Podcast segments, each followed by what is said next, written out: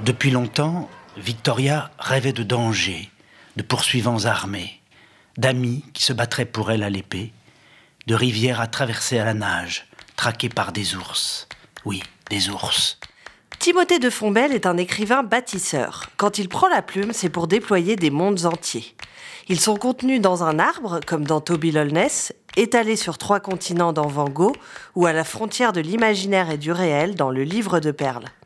Et ce sont toujours des héros épiques, romantiques et voyageurs qui sont prêts à traverser ces mondes pour trouver leur vérité, l'évidence qui les relie à la vie. Bienvenue dans Histoire de jeunesse, le podcast des écrivains jeunesse. Chaque mois, un auteur nous reçoit chez lui pour nous raconter sa propre histoire, celle qui l'a fait devenir écrivain. L'atelier de Timothée de Fombelle tient à la fois de la boutique et de la scène de théâtre.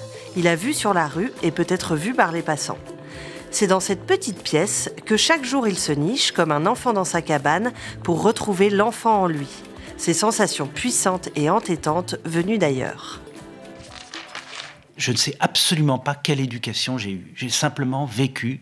Euh, on il y avait des livres autour de moi. Et d'ailleurs j'aurais eu plutôt euh, l'almanach euh, de je ne sais quelle revue comme seul matériel. Je sais que j'en aurais fait malgré tout mon imaginaire. j'ai l'impression que l'enfant fait avec ce qu'il a autour de lui et, euh, qu'il fait feu de tout bois. Vraiment, je me souviens d'une euh, affiche dans les toilettes de ma grand-mère euh, sur laquelle il y avait écrit l'ami du soldat au LED tout petit. Et je me suis fait des films sur ce que voulait dire au LED tout petit. Et en fait, c'était LED au tout petit. Et le et, et si vous saviez, mais les, les, la poésie que j'ai créée autour de cette affiche que je regardais euh, euh, assis sur les toilettes, euh, et je pense que cette vieille pub de 1915 sur les, orphelins de la Grande Guerre m'a autant nourri que des, livres savants que j'ai lus à, à 17 ans pour faire sérieux. Finalement, ce qui m'a inspiré dans mon enfance, c'est moins les événements que, ce qui revenait, moins les événements ponctuels ou les ruptures. C'est sûr que la vie est marquée par des, par des sortes de ponctuations. Je pense au voyage, on est parti parfois vivre à l'étranger, au Maroc, en Côte d'Ivoire. Plus tard, je suis parti au Vietnam aussi deux années. Et donc il y a eu ces, périodes de, vie qui quand même sont des bornes dans le, dans le temps, qui sinon s'écoulent.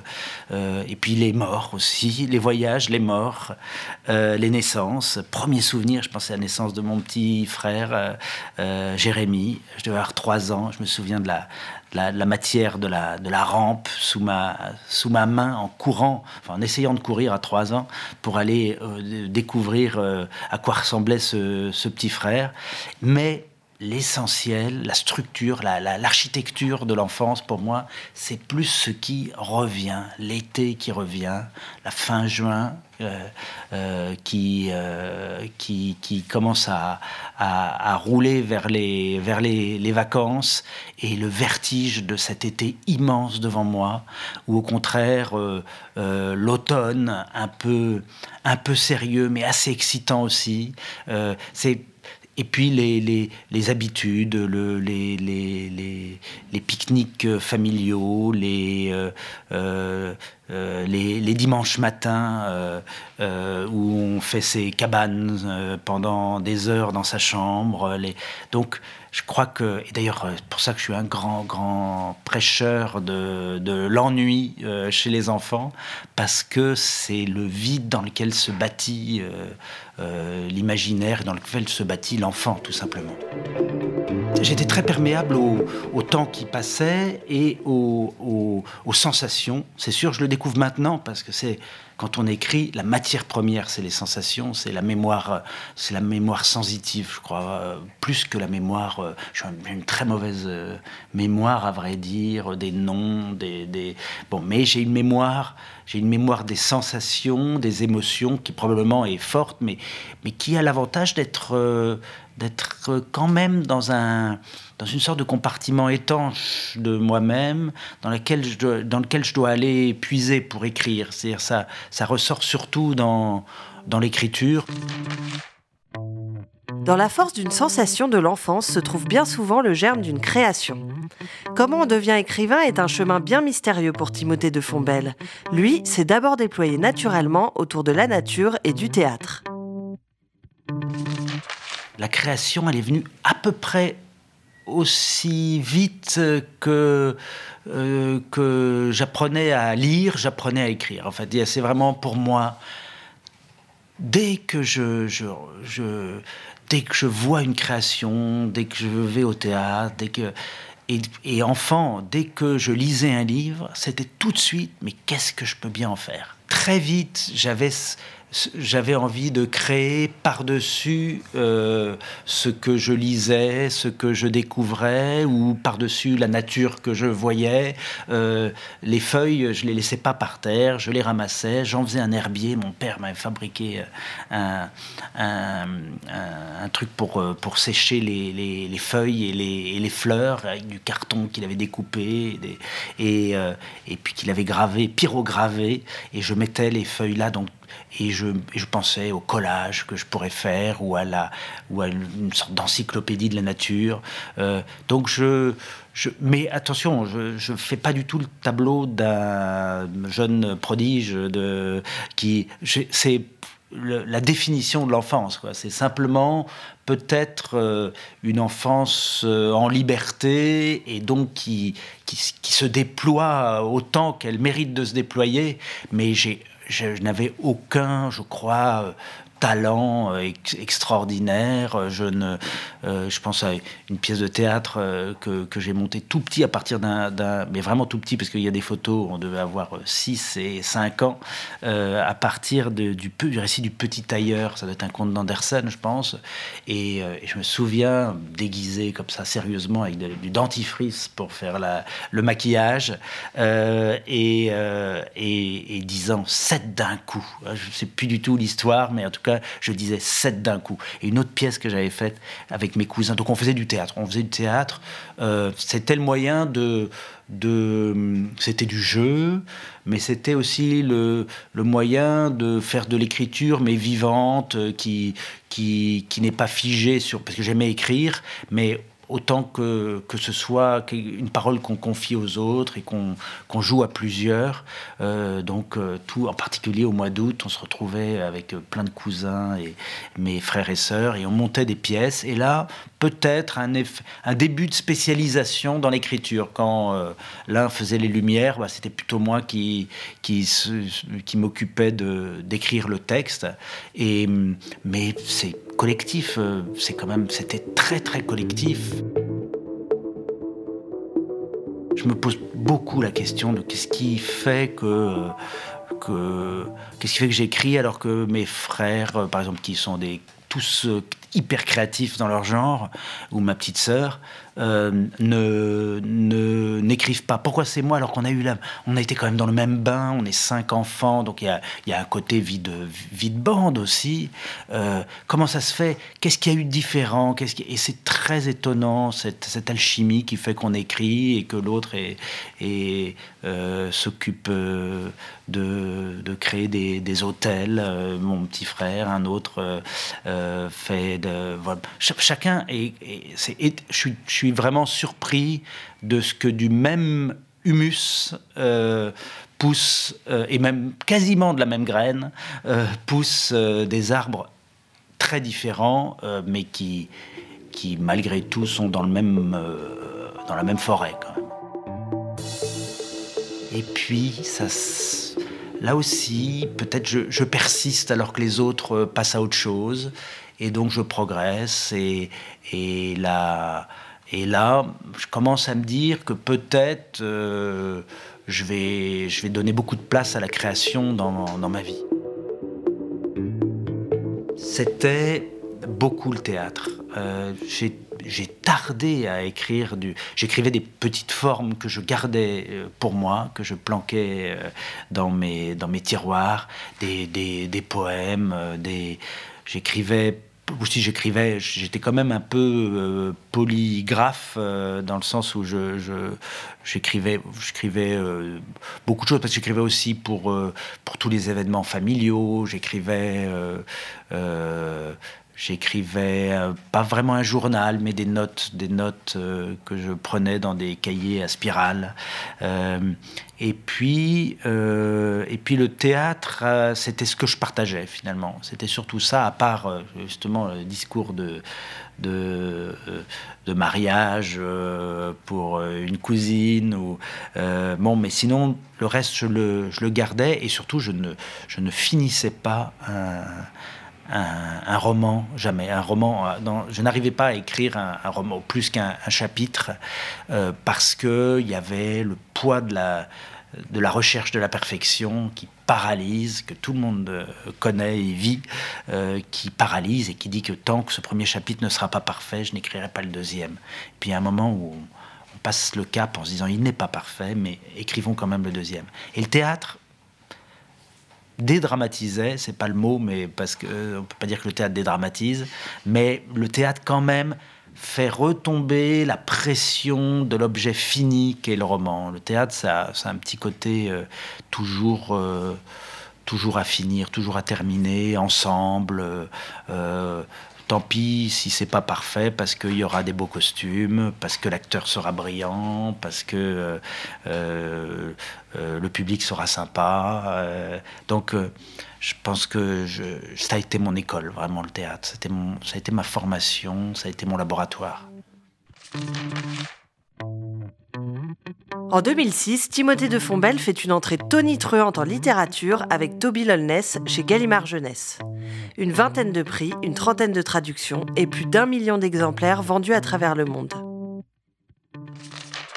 J'avais eu l'idée de Toby Lolness euh, dès l'enfance, c'est-à-dire, euh, mais, plus comme un monde parallèle, comme un rêve qu'on a, euh, des, comme ces amitiés imaginaires qu'on se crée, comme et, et donc, euh, j'avais, l'idée de ce peuple qui d'ailleurs était plutôt juste dans les cimes de l'arbre, comme sur une île et qui, qui, vivait là et qui se posait des questions métaphysiques sur, euh, sur y a-t-il une vie en dehors de l'arbre et, et enfin voilà il y avait cette, cette sorte de métaphore je l'avais je faisais des cabanes dans les arbres je faisais je grimpais beaucoup j'ai toujours beaucoup grimpé euh, dans, dans les arbres en particulier euh, et donc j'étais, euh, euh, j'avais ce monde-là, pas de la construction. J'avais très vite, j'ai eu aussi cette échelle-là, qui est l'échelle 1 mm et demi pour la taille de Toby. C'est pas un hasard, c'est que c'est une taille d'abord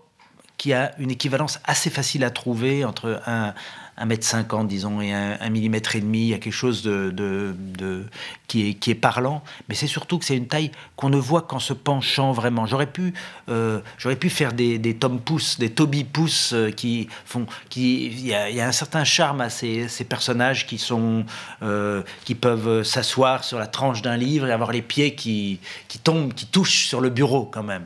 Moi, là, c'est minuscule. Et François Place, en illustrant Toby, c'est, c'est, vu cette difficulté-là, parce que le, monde naturel autour est presque, devient presque une abstraction.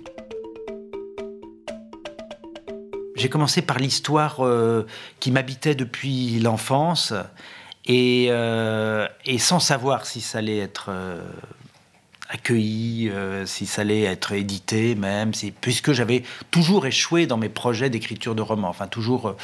et, mais en fait, j'ai lâché les lions. J'ai lâché les. C'est-à-dire, j'ai raconté, mais exactement comme, comme je l'avais dans le cœur et sans penser littérature, sans penser. Euh, et, et, ça a été une. ça a été le, le moyen de de libérer, en même temps que je libérais l'écriture, le, le, flux de, de l'écriture, je libérais la, euh, aussi ce que j'avais de spécifique, ce que j'avais, ce qui avait de plus important. Et je m'y suis mis, et, c'est venu, mais comme j'ai été spectateur vraiment de l'écriture, peut-être plus que jamais, parce que aujourd'hui je vois aussi l'écriture, le, travail de l'écriture, à quel point il faut tenir bon. Et je, au moment où je vous parle là, je suis vraiment plein. Vous, vous, m'arrachez à l'écriture et, je suis en plein dedans et je vois ce que c'est l'excitation, mais aussi la, difficulté. Et je pense que heureusement, ma chance, là, au début de Toby Loveless, il y a eu cet élan, ce fleuve de l'histoire qu'on raconte et qui nous dépasse et où on est complètement embarqué. Et on n'a on a qu'à euh, commencer à faire, euh, faire, euh, à faire surfer la, planche sur laquelle on est et, et, on, et on va beaucoup plus loin que ce qu'on croit. J'ai envoyé par la poste à, à Gallimard et très très vite ils ont ils ont répondu on le veut absolument, puis on veut le, deuxième tome que vous promettez à la fin. Euh, j'ai fait croire que je l'avais écrit déjà, alors qu'il n'y avait pas une ligne décrite, même si tout était construit, évidemment. Mais, mais, mais je, voulais, je voulais vraiment que la personne que j'avais au téléphone, Catherine Bon, ne raccroche pas sans, sans être sûre qu'elle était tombée sur le, le, filon du siècle. Et, euh, et donc, euh, Toby Lolness a été mais, un, ouais, une sorte de, de porte ouverte sur, euh, sur ensuite la liberté de pouvoir écrire mes, mes histoires euh, euh, à peu près exactement comme je les, je les voulais. Timothée de Fombelle évoque volontiers le bonheur de l'écriture, l'intensité de ses moments de création, mais rarement l'existence d'une prétendue fulgurance. Écrire, c'est avant tout beaucoup, beaucoup de travail. C'est aussi une pulsion qui repose sur la nécessité d'écrire et la sincérité. C'est un organisme vivant, une, une, création, et, et qu'un qu'une histoire pousse dans l'ombre d'une autre euh, euh, ou, euh, ou, profite des oligo-éléments ou de je sais pas quoi, des sels minéraux de, de l'histoire précédente. quand j'ai pitché, comme on dit à la télé, le Van Gogh après Toby Lolness en disant c'est l'histoire d'un séminariste dans les années 30 alors qu'on sortait d'un petit peuple perché dans un arbre d'un millimètre et demi. J'ai senti un peu d'inquiétude chez mon éditeur, euh, chez Gallimard, en se disant bon, on, l'a perdu quoi. Enfin, c'est bien ce qu'on craignait, c'est l'homme d'un livre. Ça sera Toby, puis il va s'amuser, il va faire des choses après. Et, et non, en fait, il n'y avait, pas, il y avait aucun risque que, même si je prenais un sujet euh, assez différent. Il n'y avait aucun risque que je me perde, tout simplement pour continuer à pouvoir créer après. Il fallait que Van Gogh soit, euh, euh, soit le, moyen d'écrire le suivant aussi. Donc même si j'allais au plus près de mon de ce que je suis, de ce que j'aime, de même si j'étais extrêmement, je, je faisais aucun calcul à part ce calcul de la survie, tout simplement. La création, c'est je parlais d'une petite, de ces petits organismes vivants, c'est euh, la, petite feuille qui arrive à pousser dans le, joint de terre qu'il y a entre deux pavés. Euh, c'est, et, les histoires, c'est comme ça. C'est une question de survie. De, de je, je veux. mes histoires veulent exister et elles trouvent l'endroit pour exister.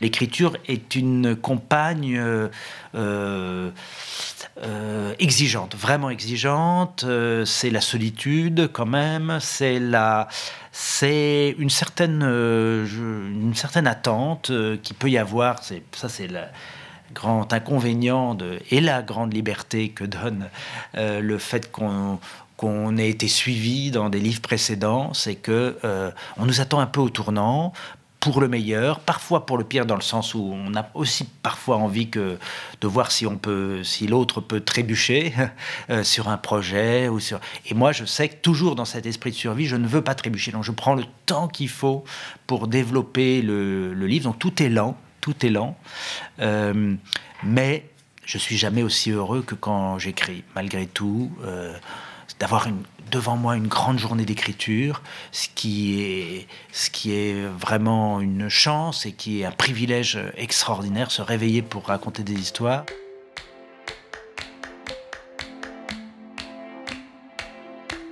Ce qui est difficile dans l'écriture, c'est la c'est les, hauts et les bas de la, de la confiance euh, qu'on a en soi, hein, parce que à la limite, la confiance des autres, elle est plus, elle est plus aveugle que la, que la nôtre. Elle est, et, donc, euh, et donc des doutes permanents, des doutes euh, qui sont en fait féconds, hein, ces doutes, parce que c'est ça qui donne une exigence immense, qui fait travailler mais des, centaines de fois le, bout de texte qu'on a qu'on croyait déjà parfait euh, et qui ne l'est jamais et qui donc c'est un c'est un donc je pense qu'il y a ce, doute ce c'est qui est aussi la raison pour laquelle on écrit un, livre de plus, parce que si on n'avait pas ce doute, on, s'arrêterait.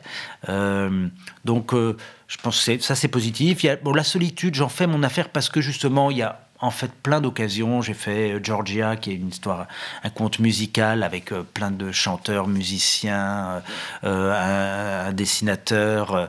mes projets sont souvent illustrés, pas toujours. Les grands romans sont pas toujours illustrés, mais en tout cas Toby l'était. Le prochain le sera à nouveau. Et donc c'est enfin quelqu'un qui crée par-dessus notre création et ça fait un, bien fou de voir euh, d'être enfin aidé par quelqu'un parce qu'on est on est quand même on peut compter que sur soi j'arrive.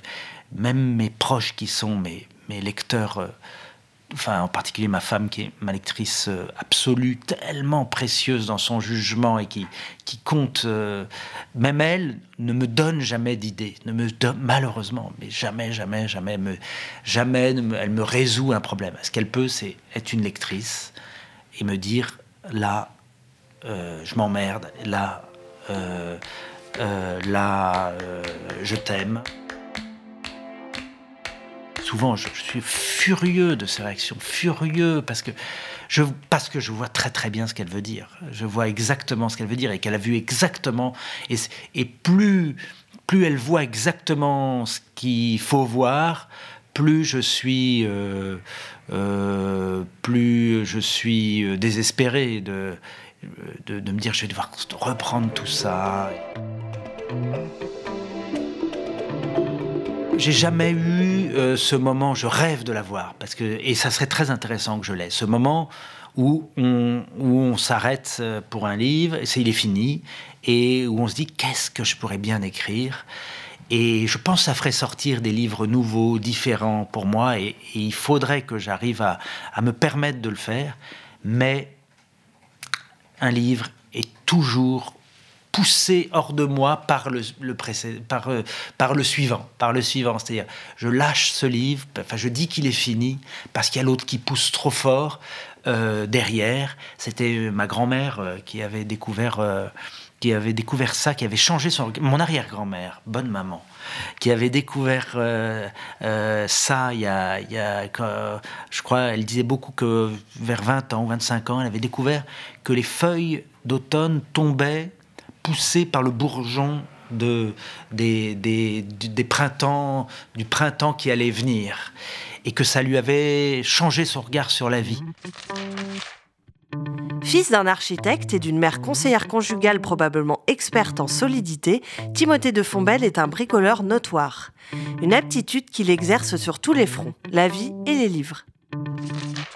Alors là, quand je suis avec, à, faire, à faire de l'enduit ou à construire euh, une, une verrière en chêne euh, ou un, ça, je, c'est le bonheur absolu, c'est le bonheur absolu. Et, et donc euh, la confiance revient parce qu'il y a quelque chose de c'est quelque chose de, palpable, quoi. C'est quelque chose, c'est pas ces petits trucs là, ces petits, ces petites euh, lettres d'imprimerie qu'on met les unes après les autres et qui est quand même, c'est des colliers de, de, perles tellement abstraits et tellement. Alors j'espère qu'il y, a de la chair derrière, hein, mais, mais quand même fabriquer un tabouret qui tient ou un ça, euh, euh, c'est c'est un un plaisir euh, de, la satisfaction, de l'utilité de l'objet aussi. Euh, euh, j'aime les arts appliqués, j'aime les arts qui servent. J'aime, moi, ce qui m'intéresse. J'ai toujours vu d'ailleurs mon père se mettre en dessous des meubles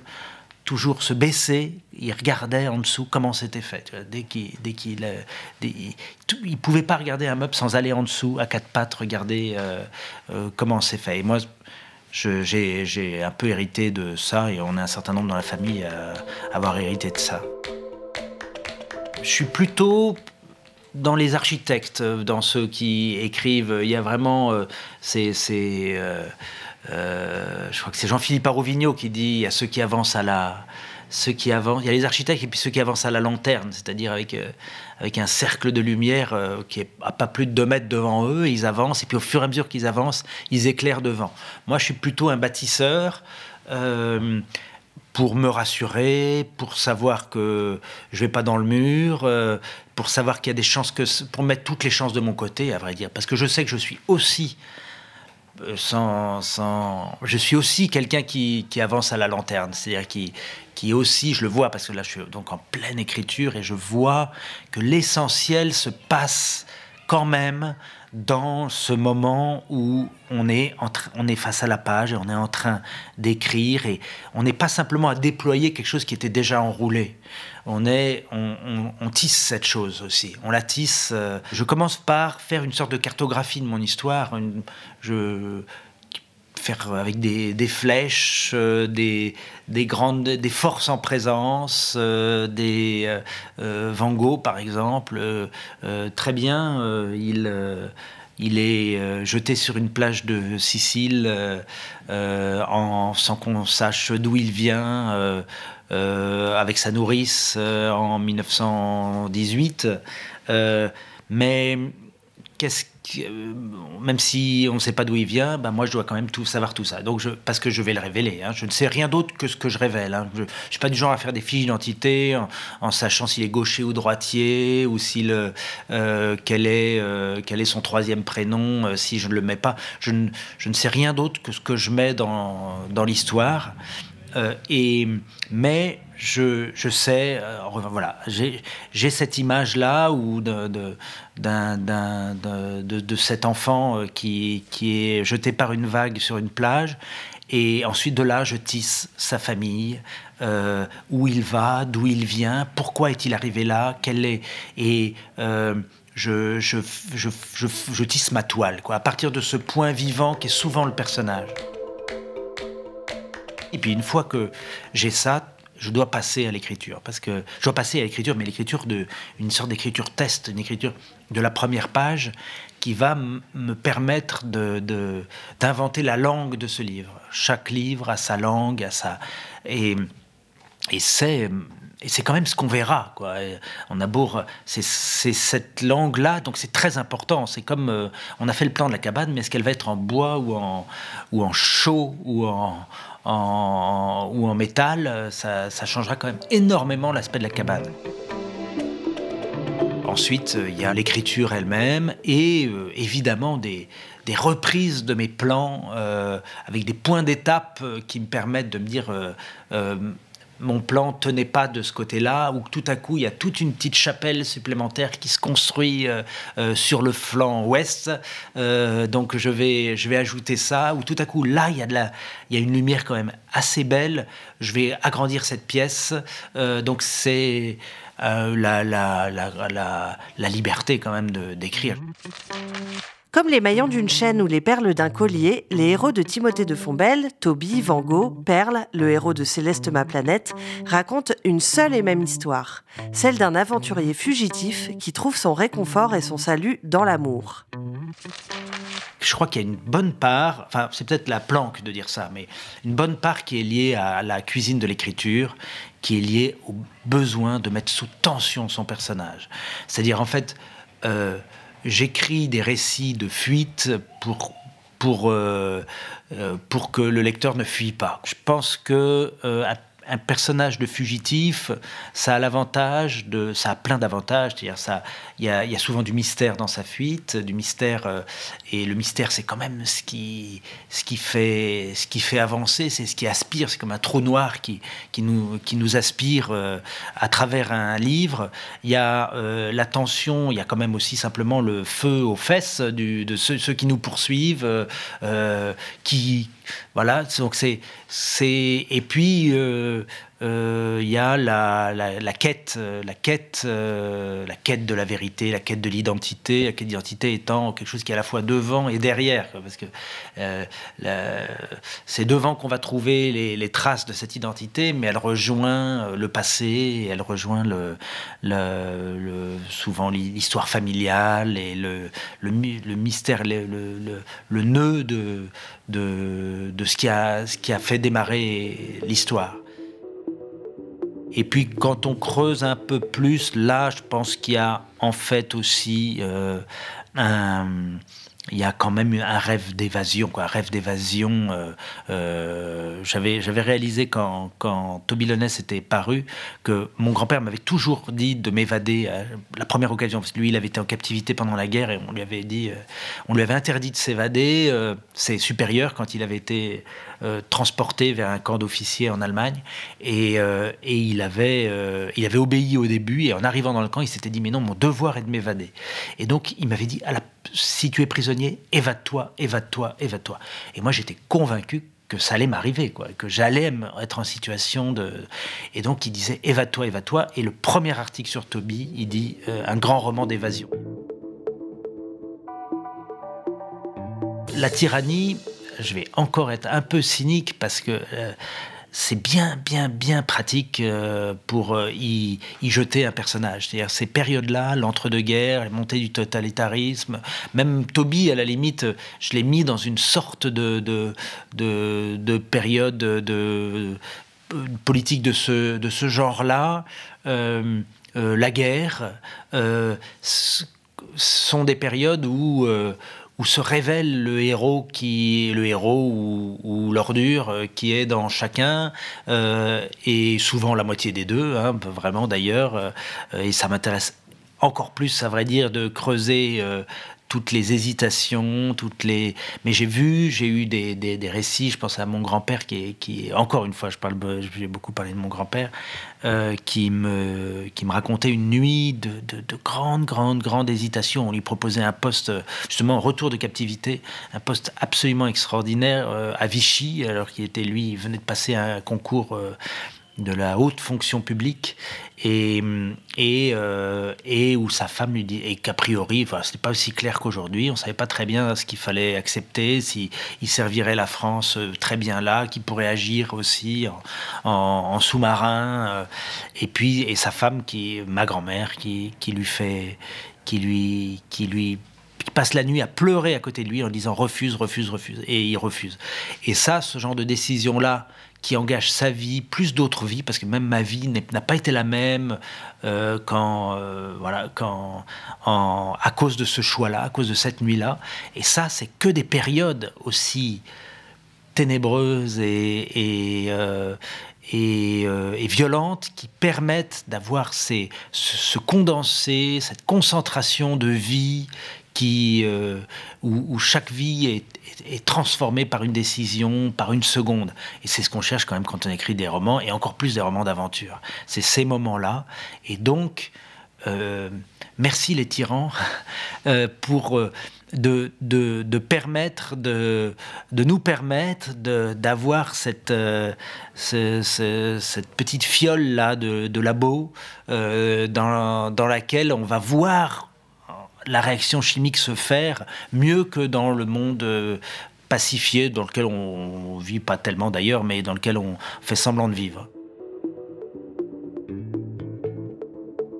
J'invente pas grand-chose, je, je connais pas de, grandes histoires où, c'est pas un moment ou un autre quand même le, le, le ressort, euh, le l'enjeu principal. Donc euh, je, me mets plus dans une tradition euh, assez millénaire de, des raconteurs d'histoire.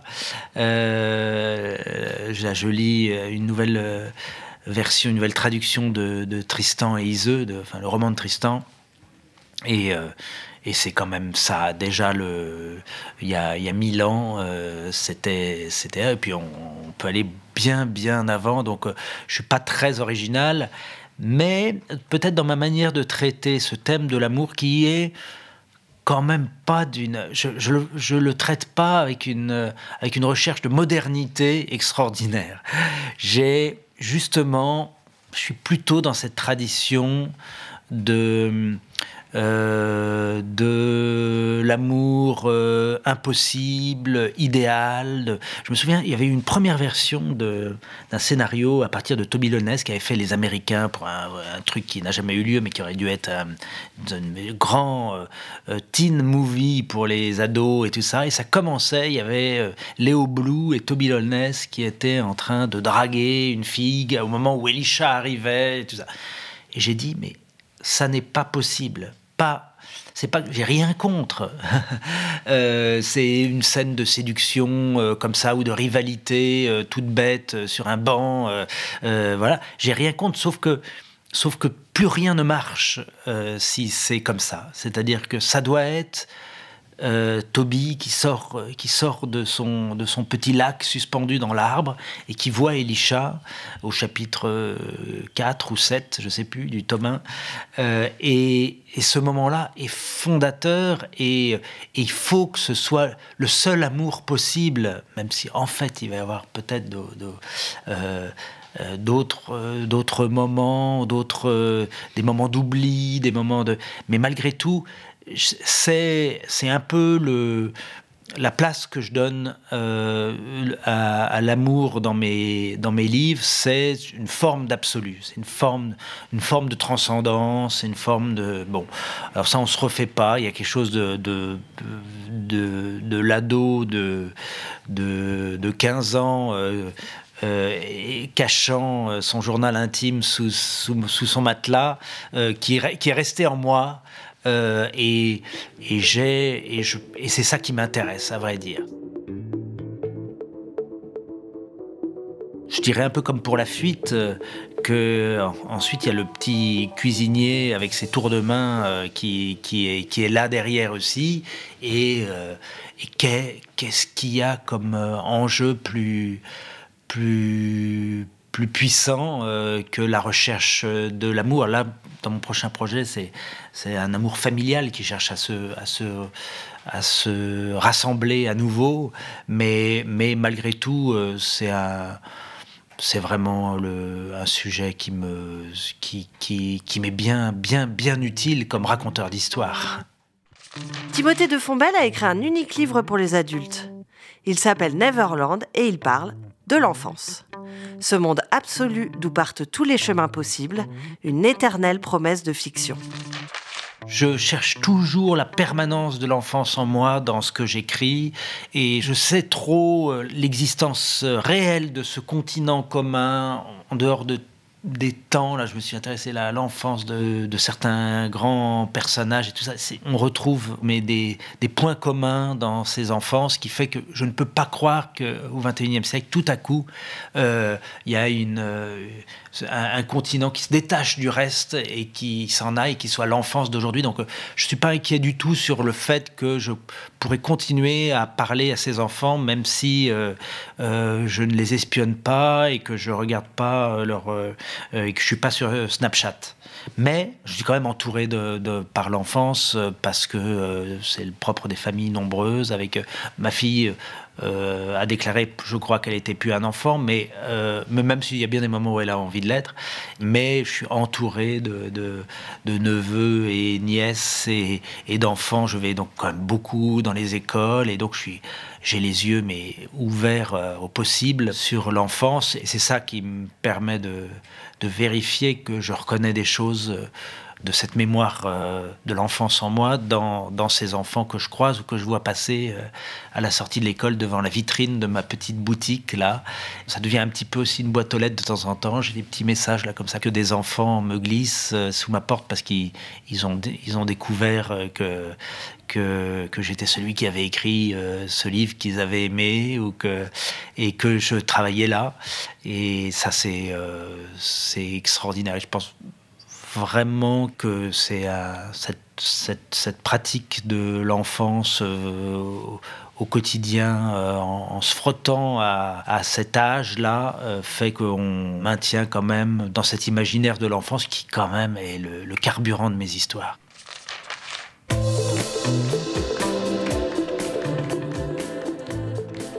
C'est le début de Victoria Rêve.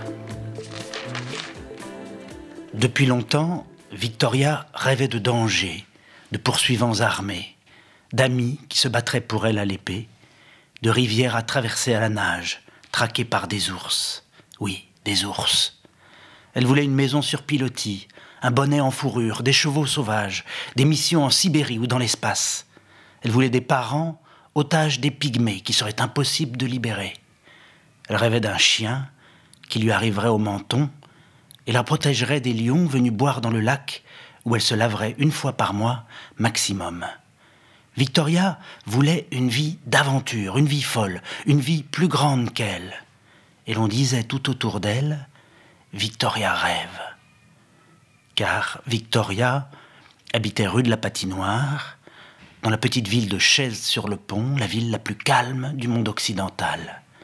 Elle allait au collège Pierre Martial, à l'ombre des tours de la cité des Aubépines. Aucun pygmée n'avait jamais touché à ses parents, qui la forçaient à se laver tous les soirs. Pire encore, aucune créature n'était jamais tombée amoureuse de sa sœur aînée et n'avait eu la bonne idée de l'emmener pour toujours sur sa planète. C'était le huitième épisode d'Histoire de jeunesse et le dernier de cette première saison. Merci d'avoir été de plus en plus nombreux à nous suivre. Rendez-vous en septembre avec une deuxième saison consacrée à la bande dessinée et un premier invité, Emmanuel Guibert. Ce podcast vous était présenté par Bayard.